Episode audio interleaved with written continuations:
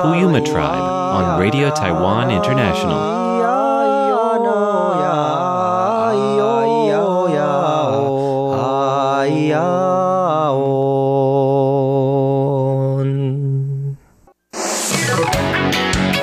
Ladies and gentlemen, here's Shirley Lin with In the Spotlight.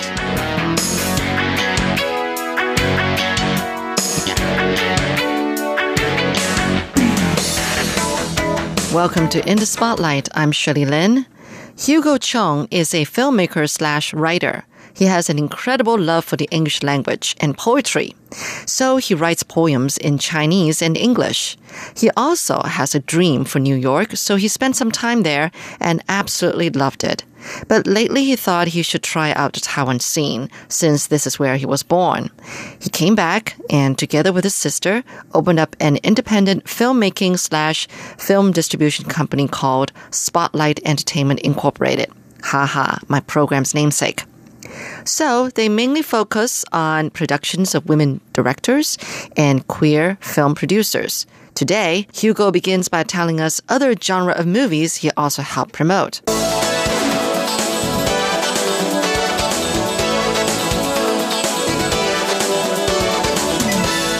This year, for example, we will further expand our um, genre to include like I don't know more straight white guys uh-huh. uh, productions, and but but not Hollywood.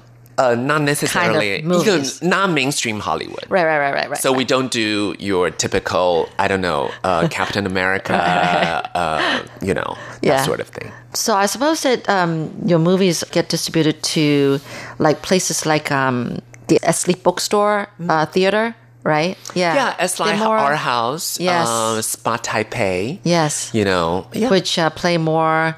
How should I say it? I mean, Independent non-mainstream. Yeah, independent title- Right, independent titles. titles. Exactly. Yeah. Okay. Or foreign films. Right. Yeah. Yeah, foreign films they can play everywhere. Believe it or not, I mean, compared to a, a lot of uh, commercial chains uh, in other countries, Taiwan, like what I said, is very saturated and sophisticated. Like some of our titles can play in Vice So yeah, Vieshow, which is a, a chain of the biggest uh, commercial chain. the- the biggest commercial yeah, chain, in movie commercial Yeah, chain. in Taiwan, uh, they of course they don't pick up every single title that we Right, right. offer, but they will give our title a shot. Oh, good. All right. So your company is actually not just doing film because after all, it's a company where you can really even cross over other like publications or, you know, you can just continue to write and everything. So what kind of things are you intending to write more? Uh, Do you, I- do you even have time to write? Well, I am a firm believer of when there's a will, there's a way. Sure. So, I mean, it took me a while to publish my solo book, but I, I made it, right? Yeah. So, I, I, I'm a firm believer that uh, if I really want something, I have to work hard to get it. But it's, you know, you make time. Um, so, yeah, so right now I'm actually working on a long form novel. Um, oh, all right. yeah, which will uh, be turned into a movie. Oh. Yeah. So, Oh, so can you give an idea what it's about? Or in what direction? I mean, what field? all I You can say is it will take place in Taipei. Oh, good for you. Yeah, it will take place in Taipei. It's a perspective of Taipei that I find it quite fascinating and not too many people have explored Oh, okay. so far. Um, and which is uh, which is the internationality of Taipei. Because like what I said, I think part of the reason uh, why decided to settle it down in Taipei all those years ago because I saw the potential of Taipei being an international city, just like Shanghai, Hong Kong, Tokyo, other other major Asian cities, and my own experience tells me that Taipei is indeed quite international. I agree. Um, as a matter of fact, I could publish an English book in Taiwan that actually is a is a testimony, yeah, to that. Because this is my first solo book. Before this book, I already published with my group of uh, fellow expat writers. We already published five anthology novels. Oh, okay. All English, I all see. about Taiwan. And we sell pretty decently in Taiwan. So Yeah. it's pretty amazing. What other areas do you hope to expand it with your business? Looks like filmmaking film- yeah. filmmaking uh, i don't uh, i at this point i see myself as uh, not necessarily a film director but uh, i do want to incorporate my writing into filmmaking so You like to write more than anything else. That's yeah, how it's it my is. creative outlet. Right. Um, I think that's when I'm the happiest. Um, is when I write and when I create. It's. I think in the future I will do more with regards to writing and then writing and then developing film related project. You know, involving some, if not all, aspects of my writing. Did you used to love reading when you were younger? Mm-hmm. Because I think that, you know, the more you read, the more you can write. And I'm just assuming that you probably, you know, just you're a book reader when you were younger. Absolutely. I I still love to read. I I do try to read as often as I can and and I read both in English and Chinese. Oh, I was just gonna ask you. Yeah, yeah, Yeah. yeah. I do read in both English and Chinese, and I think I could at this point. Um, as a writer, I do appreciate both languages, and I could find nuances in both languages, um, which influence my own writing. Right. Oh, I, wow. yeah, and I feel very fortunate that that I I am able to leverage what I experience from both languages to, to incorporate that, to merge that um, into my own thing. Mm. You know, you made me think that you can well do translation work Oh, because you're so versed in both languages. You do. Oh, I do. I You- do you all. some- Uh, I do all my film subtitles in Oh. Chinese. Oh, okay. Good for you. Yeah. And doing subtitles, doing subtitling is translation. It's a huge, huge part of translation. Oh, sure. Because how how do you bring a different culture? How do you translate certain things into for example, like I translate mostly, uh, I translate mostly French and English into Chinese. So how do you uh, find some nuances and then turn that into Chinese, and then for the local audience to understand, Yeah. right, to find some common ground from a different culture. Um, so it's something that yeah, I I do feel that through subtitling, I actually discovered this art of translation because my translation is not like a literal translation. Uh, oh, oh, yeah, right. Okay. But of course, I mean, you write poetry, so you must be, you can write really good prose instead of like the, you know, colloquial kind of um, translation. yeah, I think my translation is much more standing from the point of view of more like cultural translation. Oh. Yeah, instead okay. of yeah, instead of literal. You might have come across some really good novels in the English language or French language you could translate into Chinese. Have you done that? Right now, I'm just focusing on film. Because I thought maybe that could be something you could do in your business. Yeah. I do think about that. Yeah, you I- do think. Yeah, but um, publishing is a completely different animal. Yeah. So right now, I'm just focusing on the creative side of it. yeah. Okay, great. You're listening to In the Spotlight with Shirley Lin.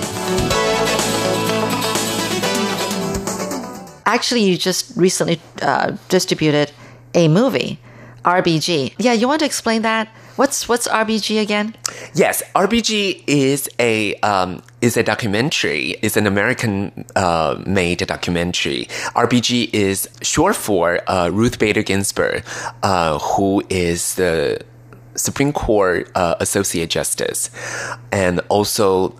I will say the pioneer, the beacon of the feminist uh, movement in the United States. She right now i think she already reached like this goddess iconic uh, stature. Uh, everybody knows her in America. And uh, she's a very polarizing figure because people who, uh, especially from the conservative side, hate her to no end. And people from the liberal side just see her as their um, a legendary figure. So uh, my film is about her life. It's so interesting because last year, not only uh, there's a documentary, uh, my documentary RBG about her, there is also a dramatic feature about her called On the Basis of Sex In Taiwan, it's called 法律女王. So it's, um, yeah, so these two titles uh, came out around the same time here in Taiwan. So it was quite interesting to see RBG uh, getting some recognition Yeah. here in Taiwan. And that was my goal of introducing such an important figure to uh, Taiwanese audience. Mm-hmm. And because On International Women's Day. on International Women's Day, March and 8th, yes. March 8th, and our uh, director uh, for the film was a duo of uh, female uh, journalists Oh, I see. slash filmmakers. Yeah. So it was truly, truly great to support um, a female-driven production. Yeah. How did you manage that? I mean, it was such a big movie in the States and you actually got the right to distribute it here in Taiwan. How did you manage that? It happened last summer. I always love RBG, and in our company's uh, lineup, uh, we always we actually started uh, with documentary. So our first two titles, which we released back in 2016, uh, they were both documentary titles. So we always, you know, if possible, um, always wanted to do some documentary and um, in Taiwan, there is not huge, but there is a market for documentary because the um, because the audience here they also like to see something outside, you know, like a fictional features because they want to learn, they want to, especially for a lot of schools uh, and um, and nonprofit institutions, they like to use documentaries as uh, part of their training material.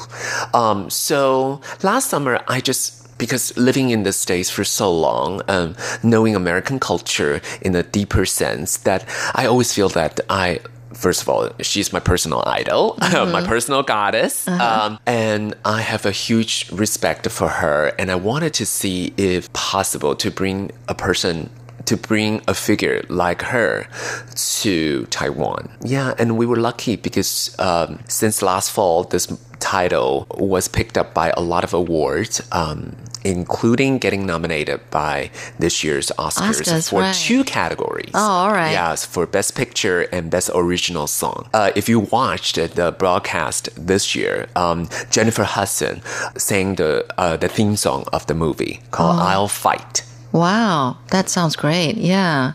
I got to catch up with that movie then. Yeah, RBG. So now that you're back in Taiwan, you know, it's been five or six years, and I'm sure that, you know, you've come to love your mother country now. Are, you thinking of like moving to a different place and create there? Uh, not at this point. Okay. Uh, I think I, I wanted to say something is that maybe my experience of moving back to Taiwan and being Taiwanese uh, here in Taipei in 2019, uh, my experience is slightly different than, at least to my knowledge, um, slightly different uh, from a lot of other people's. Um, I was very fortunate to to be equipped with bicultural capacity. So the Taipei and Taiwan, in my eyes, are slightly different than let's say from a local person's perspective or from an expat's perspective. I think Taipei right now is at this junction of, I really think, breaking out in Asia uh, because Taipei and Taiwan has so much potential to offer. Being a bicultural person, I was able to leverage a lot of things for my career, whether it's in writing or in filmmaking. So in the next few years, I do see Taipei break out creatively, artistically, and I want to be part of it. And I mm. can see that will happen, and I want to be one of the very first people who can witness and take full advantage of such transformation. All right. Well, thank you so much, Hugo. It's been a lot of fun and hearing your side and, you know, comparing New York to Taiwan and yet You're making me fall in love with these two cities all over again. Seriously. Yeah. all right. Good luck with your filmmaking and this novel writing. And eventually I'm going to see that into a movie. I can't wait. Yeah. So Thank you so much, Shirley, for having me. Yeah. Thank you, Hugo. Thank you.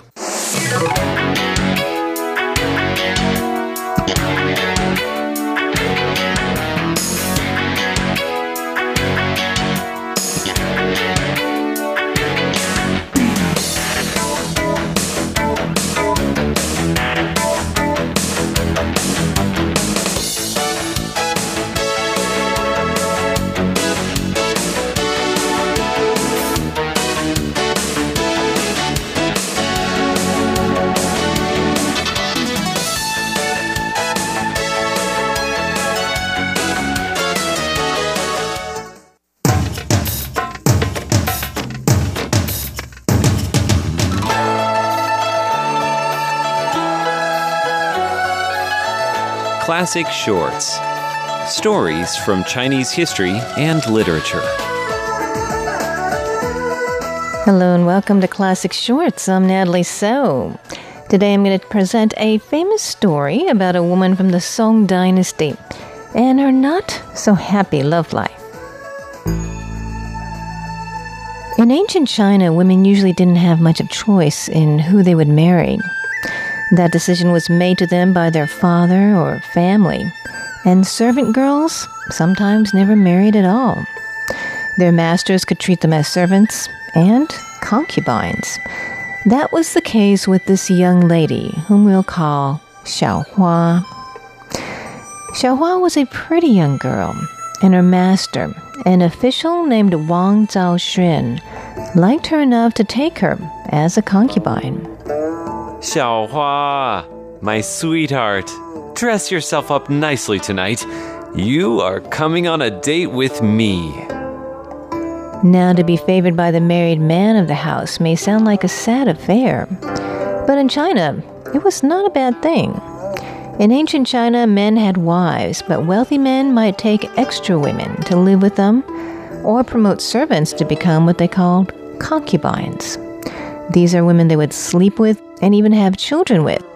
The emperor would have many concubines, and any of their children could actually inherit the throne. So, a concubine, though it doesn't sound like such a great deal, did have the potential to bring the young lady's status in a wealthy household. Unfortunately, that was not the case with Xiao Hua. After fooling around with her for a while, Mr. Wang got tired of her. Xiaohua, it's over between us. You will no longer be my concubine or a part of this household. But do not fear, I shall arrange a marriage for you. You shall be married to the wealthy Mr. Zhang. Wang was tired of her and wanted to get rid of her. And a wealthy businessman named Mr. Zhang actually was willing to buy her from him. She was quite pretty after all. So why not? That's what Mr. Wang decided. He would marry her off. Xiao Hua, however, was not happy with the deal. Mr. Zhang, that guy? He's over 60 years old. He could be my great grandfather. That's gross. I'm not marrying him. I don't care how rich he is. She, of course, could only keep these thoughts to herself, and since she really had no rights, she had to marry him. But she was not happy. She wanted true love. So she got an idea. The guy I work for at the store, Mr. Zhu, is very handsome. He might find me attractive too. Maybe if I can get him to fall in love with me, we can run off together and I won't have to be with this old man anymore. But ancient China was not that romantic of a place. People were practical, and though Xiao Hua was a beauty, Mr. Zhu was a man of integrity. Mr. Zhu, why aren't you married? You are so handsome and smart. Miss Zhang, I'm flattered, but please focus on our work. It's hard for me to focus when I'm working for such a wonderful man like you. Day in and day out, she tried to win his affection.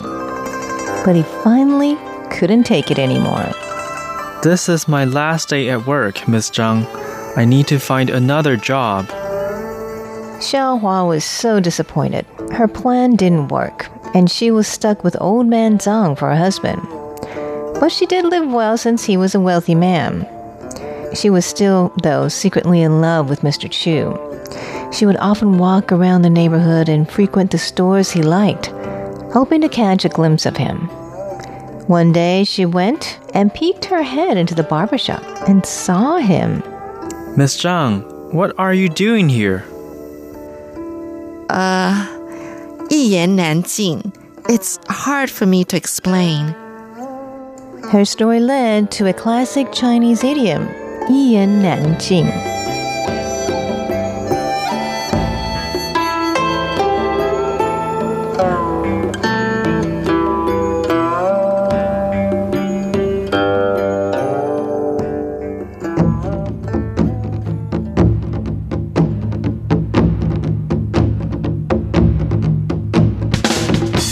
Classic Chinese phrases and idioms.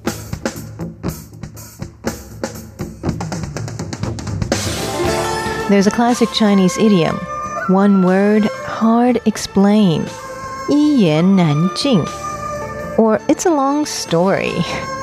You could say it's really hard to explain all the challenges he has faced as an entrepreneur. One word, hard explain, 一言难尽. It's a long story. Why I ended up moving to Taiwan? 一言难尽. It's a long story. That's another idiom and story for you, beginning with the word for one, yi.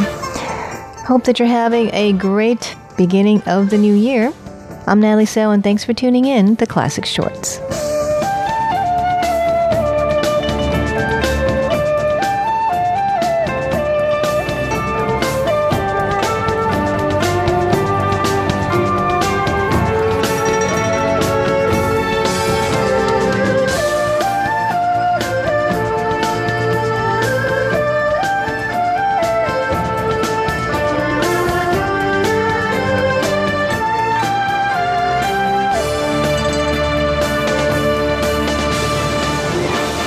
What do you know about Taiwan? I know who the president is. What about their local music and food? Well, hmm, what do you suggest? Tune in to Radio Taiwan International. Here at RTI, we offer the authentic Taiwan experience. You hear the sound of remote attractions, the local food, music, the lives of real Taiwanese as they live it. Visit english.rti.org.tw. Listen to the real Taiwan.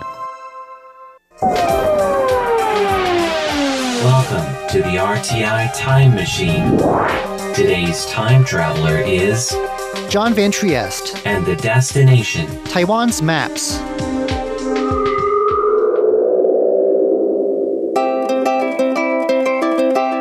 If you've flown in or out of Taiwan's main international gateway, Taoyuan International Airport, over the last two months, you might have noticed a collection of maps on display in Terminal 2. Ranging over centuries, from the early modern period to our own time, these maps include a common element Taiwan. This is the imagined island, Images of Taiwan, Taiwan Mambo, a curiously titled exhibit recently put on in the airport by the National Museum of Taiwan History. Just before the exhibit closed at the end of September, I managed to get in touch with the museum's Xiao Xuanzhu, who prepared the text that accompanied the maps. He joins us today to discuss the imagination that went into mapping Taiwan in the past, to introduce some of the maps featured in the exhibit, and to explain the dance like way Taiwan has moved on maps over time. 地图这种东西啊，它其实是一个不尽然是一个完全科学的。 One thing Mr. Xiao says we must get used to early on is the idea that maps are never purely objective. Maps produced in a certain era show up front whatever mapmakers of the time thought was important.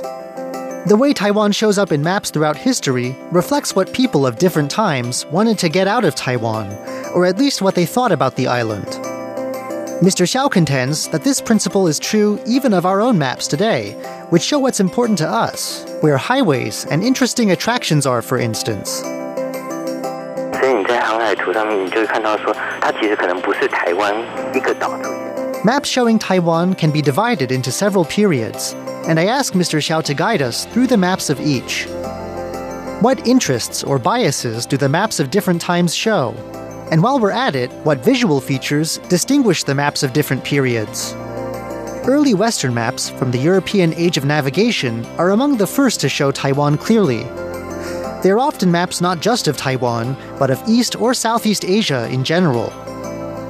They show an interest in seafaring, marking features like latitude. However, early on, Westerners had a poor understanding of Taiwan's features, and at first, maps can show Taiwan as split into a number of separate islands. 清朝它在一个 中式地图的绘制的一个 From the late 17th century to the late 19th century, Taiwan's western half was ruled by Imperial China's Qing dynasty. Maps from this period are done in an ink painting style. In these maps, Taiwan's features are deliberately distorted, with important points, like the then capital city of Tainan, made bigger and more prominent than other features. 好像日本时代的时候，我们收集的一些地图，比较多的这种旅行的地图。 In 1895, Japan took control over Taiwan. Maps from the Japanese period are split into many categories, ranging from the whimsical and artistic to the practical and bureaucratic. This was a period when tourism to Taiwan was first getting started, and maps made for tourists and for decoration are two important genres of the period. As a Japanese colony lying off to the south of Japan, Taiwan was sold to Japanese visitors as a tropical paradise. In addition to showing where cities, tourist sites, and the rail lines were, these tourist maps also featured images of palm trees and of bananas and other tropical fruits. Imaginative prints showing Taiwan and its main attractions from a bird's eye view were also produced during this period. Romantic and charming images. 它日本时代的地图开始就有很多很多不同的类别，就是按照产业的调查图。 While these maps were being made, though, surveys were conducted all over the island. Japanese anthropologists went on field surveys to list and map the distribution of Taiwan's indigenous peoples. Resource surveys were carried out too, looking at land use and mapping out the potential economic uses of land. There were, for example, forestry maps mapping possible sources of lumber. 像我们在教育的时候所使用的啊等等这些。 With the end of Japanese rule and World War II in 1945, the exhibit moves on to look at maps printed under the post war Republic of China government. These include maps used for teaching in the school curriculum. More contemporary maps on display, meanwhile, have been made by both schools and communities, and they feature the things that locals find important. They tend to focus on things like memories and features outsiders might not find important, but which are thought of fondly by locals. Around 20 specific maps were on display in this exhibit, and here Mr. Xiao introduces a few.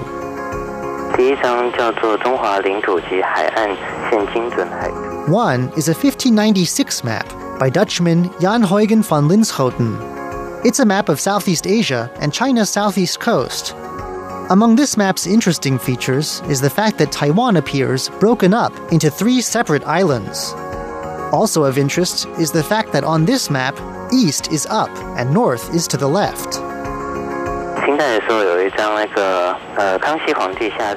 Another later map that Mr. Xiao introduces dates from the reign of the Kangxi Emperor, who commanded Jesuits in China to compile a map that included his domains in Taiwan. 在清代的时候，台湾不是有一条藩界吗？区隔那个呃汉人居住的或统治内的。 The interest in this map lies in the fact that only imperial lands are drawn. As we've mentioned, early on, Imperial China ruled only the western part of Taiwan. There was a line meant to be a barrier between the imperial lands and indigenous lands. In this Jesuit map, the entire eastern half of the island is missing completely, a blank patch indistinguishable from the ocean. Mr. Xiao says that even as foreign maps of Taiwan became more accurate, lines continued to be drawn down the middle of the island. The imperial half labeled Taiwan, and the eastern half beyond the pale excluded from it. Ambiguity about who controlled the east would later bring trouble.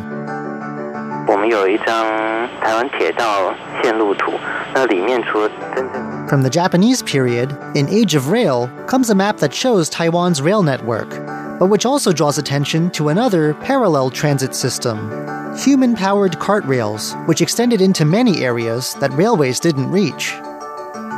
The English tagline to this exhibit is a bit intriguing.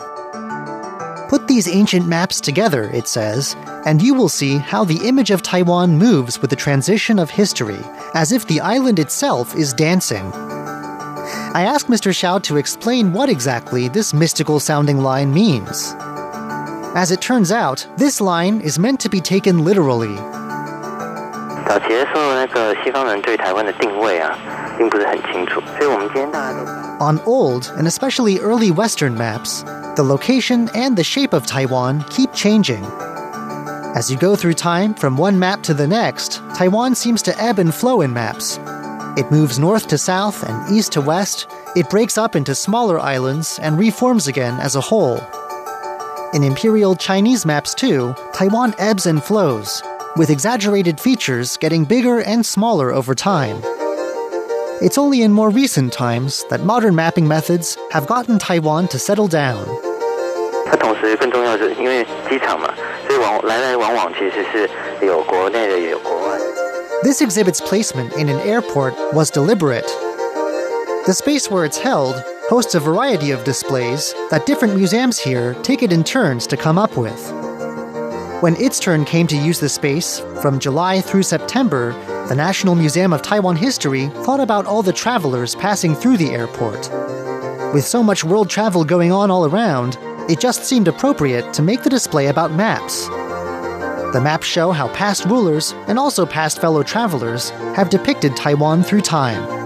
Included alongside the maps were artifacts like a selection of old photos meant to bring the maps and the places they describe to life. Though the exhibit wrapped up just a week ago, you can still visit the website of the National Museum of Taiwan History and scroll through images showing Taiwan as it's appeared in maps over the centuries. I'm John Van Trieste, and I hope you'll join me again next week for another journey through time.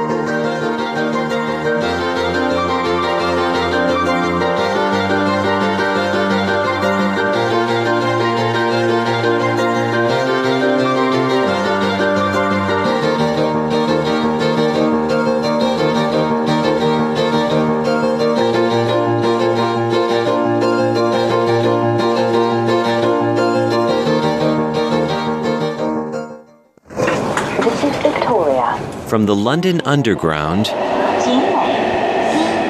the Taipei Metro. The people of our world are going places. Are you listening? Tune in to the sounds of your world on Radio Taiwan International.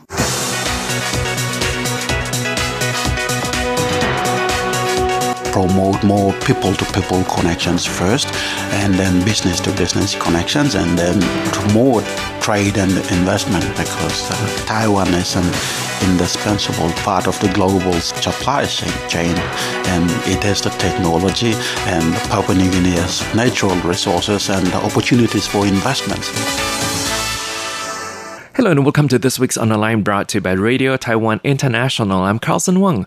Papua New Guinea or PNG delivers around 14% of the world's tuna catch and the value of the tuna catch according to Mr. Tommy Kambukunji is about US 400 million dollars.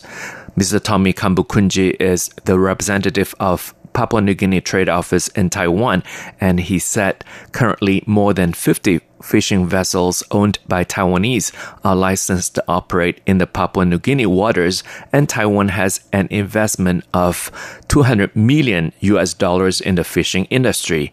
Mr. Tommy Kunji said the government of Papua New Guinea has diversified its economy with the hope to attract investment in agriculture and tourism. He therefore hopes Taiwanese will invest in these sectors as well. And our guest today is Mr. Tommy Kambukunji, the representative of Papua New Guinea Trade Office in Taiwan. We talked about tuna catch, we talked about LNG. Now, what other sectors, uh, Mr. Tommy Kunji, do you hope Taiwanese and world business people will invest in Papua New Guinea? Uh, yeah, thank you, Colson. I mean, at the moment, the there foreign direct investment in the country is uh, particularly concentrated in the extractive industry, which is the oil, gas, and the mineral sector, plus the fisheries and the forestry sector. Uh, these are the sectors that account for the majority of uh, export earnings and uh, GDP. But the opportunities for investment are vast in uh, the sectors of agriculture, tourism, financial services, ICT, manufacturing, and uh, property developments. I mean, if we have to achieve and maintain a, such a, a sustainable growth for our economy, I mean, we cannot uh, continue to rely on this uh, Gas. resources and the sectors which, I mean, are non-renewable and then are susceptible to uh, commodity prices. So when uh, the commodity prices changes, so there's natural disasters. It affects. So our government actually has now. I mean, we have a lot. At the moment, our GDP is reliant on the extractive sector, but uh, our government is promoting greater diversification of the economy by encouraging investment in uh, other economic sectors like agriculture and uh, tourism. So Our di- diversification of Yeah. uh, of uh, uh, the the uh, investment in different areas. You mentioned agriculture and tourism, and we'll get to tourism later on. But first, agriculture. We know that uh, Taiwan and Papua New Guinea actually also have cooperation in this area. Uh, could you talk about the development of uh, agriculture in Papua New Guinea? Uh, yeah, well, agriculture is is an area that is not uh, there's not much uh, investment in it, but uh, Taiwan through ICDF has been involved in the agriculture sector for, for a very long time. They have been involved in training of our farmers and agriculture specialists, as well as uh, they were involved in production or creation of seeds and especially fruit crops and rice that are suitable for growing in our tropical climate conditions. Uh, one of the big success stories is they introduced a rice brand which is called the TS10, the rice seedling, and it's a success story. The rice has be- that variety has become popular and it's now widely farmed as well as uh, commercially produced. What about the banana industry? Well, the banana industry. Banana is one of the important staple foods in the country. It's it's the second most important staple food. Uh, so it, it grows widely, and we have a wide wide variety. So our annual uh, banana production is well over 600,000 tons. But then that's basically for local consumption and local sales only. There is potentially no uh, market. To other Because, uh, parts of the world? Yes. Uh, Australia is one of the markets, but because of its high quarantine restrictions, we can't. And uh, there is huge potential for commercial farming and production of banana because it grows naturally. But somebody, there has to be a market to sustain that uh, commercial farming. So that's a good opportunity there in banana farming. According to the statistics, interestingly, even the domestic consumption of bananas in uh, Papua New Guinea, it actually occupies a world share of 1.1%. Uh, you mentioned 600,000 tons, which is quite a, a remarkable figure. Yeah, well, that's that's one of the staple uh, crops, uh, food for our country, because uh, we, apart from uh, sweet potato, banana is the next uh, second most important staple food, which is widely consumed right around the country. So that's why we have an high production. You're listening to On the Line brought to you by Radio Taiwan International. I'm Carlson Wong, and today I'm speaking with the representative of Papua New Guinea Trade Office in Taiwan, Mr. Tommy Kambukunji.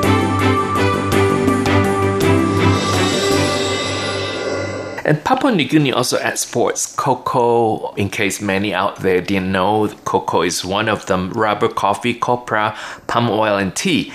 And the cocoa of uh, Papua New Guinea is among the best in the world. Can you tell us about the cocoa production in Papua New Guinea? Uh, yeah, cocoa, Papua New Guinea cocoa is one of the best in the world. And uh, we export roughly over 36,000 tons per year. And 90% of that export volume is produced by local farmers. So it's it, there's not much out of commercial plantations or so, and export earnings are well over 100 million. So recently, two local companies have started uh, processing the beans.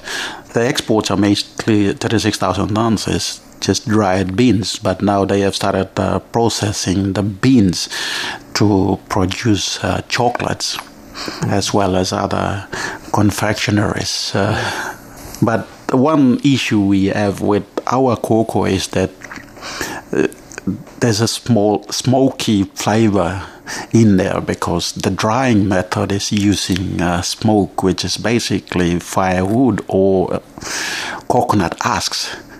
So now, in partnership with the World Bank, Australian government, and the New Zealand government, they are doing a lot of training to get the farmers to improve their methods of drying as well as provide good seedlings that can increase the cocoa production. So, uh, with those support, our government has a very ambitious uh, target of exporting about 300,000 tons by 2030 and become one of the leading uh, cocoa export in the world. So yeah, I'm, I'm sure that we, we, Papua New Guinea will be able to achieve that goal. You know, with the help of uh, Australia and New Zealand and, and other countries in the world. Yes. Yeah, with the good uh, soil. The cocoa naturally grows, so it doesn't need any. It's most of it is organically grown. So, with the training and the support that is provided by Australia and New Zealand and uh, and the World Bank, we hope to achieve that. Mm-hmm. we talked about uh, tourism. Um, PNG, Papua New Guinea, has a lot of hidden treasures, as we know. Uh, you can do trekking, surfing, kayaking, swimming, and fishing. Now, Mr. Tommy Kunji, could you also talk about this? Yeah, well, those you, you are correct. We have a lot to offer in terms of trekking, surfing, kayaking, swimming, snorkeling, and uh, we have some of the best uh, diving sports in the world. And one thing is that uh, our country is so culturally diverse. We have 800 different languages and well over 1,000 different uh, cultures.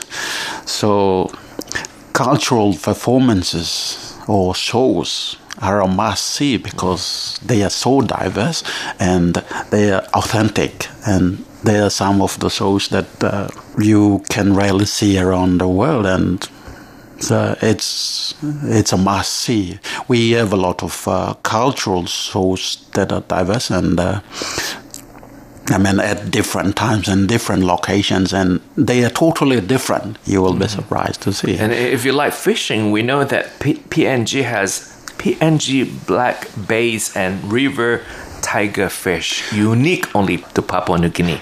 Uh, yeah, what we have is what we we have what we call an annual fishing annual game fishing, which is basically ocean fishing, and uh, that's for locals. And uh, we have a few participants from Australia and uh, New Zealand, but that's ocean fishing, the game fishing. But uh, in terms of local fishing, see, freshwater fishing, we have some of the best uh, freshwater fishing locations, and yes, we do have what we call barramundi uh-huh. and black bass so Barramandia but, yeah, bass. and that they are some of the biggest uh, you can find in the world, and uh, they are tough fish. And it's a good sports for fishermen who wants to try those. Yes, and we we also have uh, crocodile hunting. crocodile hunting. that sounds interesting.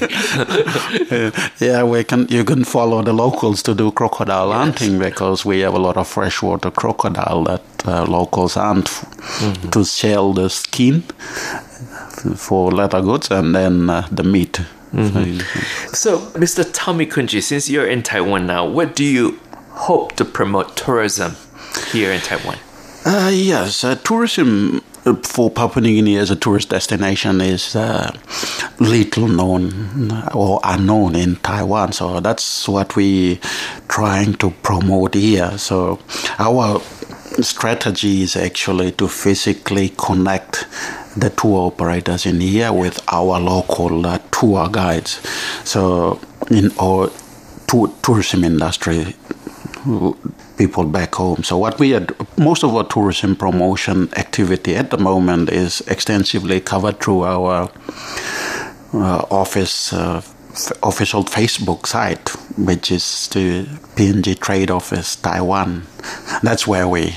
Otherwise, uh, we basically give we have a lot of tourism brochures, so mm-hmm. we give it to visitors who come to the office and what's your plan for this year, Mr. Tommy Kunji? Uh, well, the plan basically we set out our plans in 2018 to elevate the bilateral uh, cooperation between Taiwan on uh, trade and investment, agriculture, mm-hmm. health, education, fisheries, tourism, and ICT, and also implementation of uh, Taiwan ODA projects in Papua New Guinea.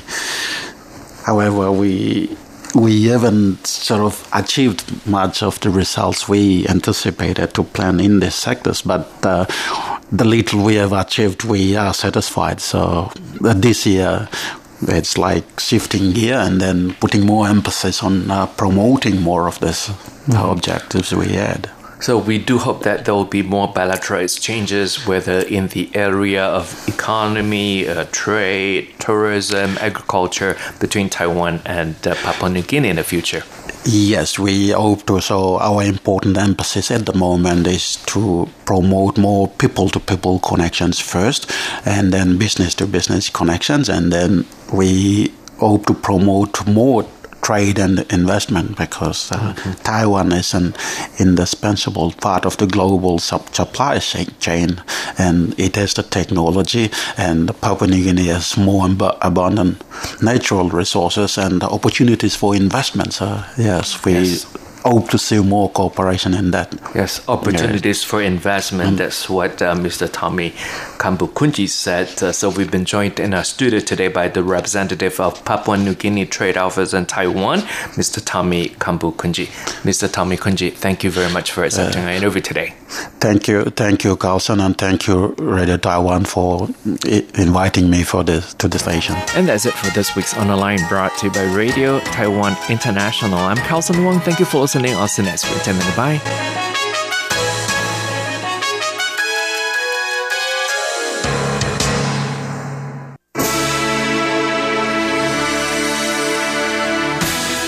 Thank you for listening to Radio Taiwan International, broadcasting from Taipei, Taiwan. Check out our website at english.rti.org.tw. Again, that's english.rti.org.tw for the latest news and features from Taiwan. You can also listen to our programs and watch videos as well. Our 60 minute English language program can also be heard every day at the following times and frequencies in southern China and South Asia from 1600 to 1700 UTC on 6180 kHz. Again, that's in southern China and South Asia from 1600 to 1700 UTC on 6180 kHz. And in Southeast Asia from 0300 to 0400 UTC on 15320 kHz. Again, that's in Southeast Asia from 0300 to 0400 UTC on 15320 We'd love to hear from you. Please send your comments to PO Box 123 199, Taipei, Taiwan. Again, that's PO Box 123 199, Taipei, Taiwan. Or send an email to rti at rti.org.tw. Again, that's rti at rti.org.tw. Also, visit us on Facebook. The address is fb.me forward slash Radio Taiwan International. Once again, on Facebook, we're located at fb.me forward slash Radio Taiwan International for videos, photos, and news of interest from Taiwan. Thank you once again for listening to Radio Taiwan International.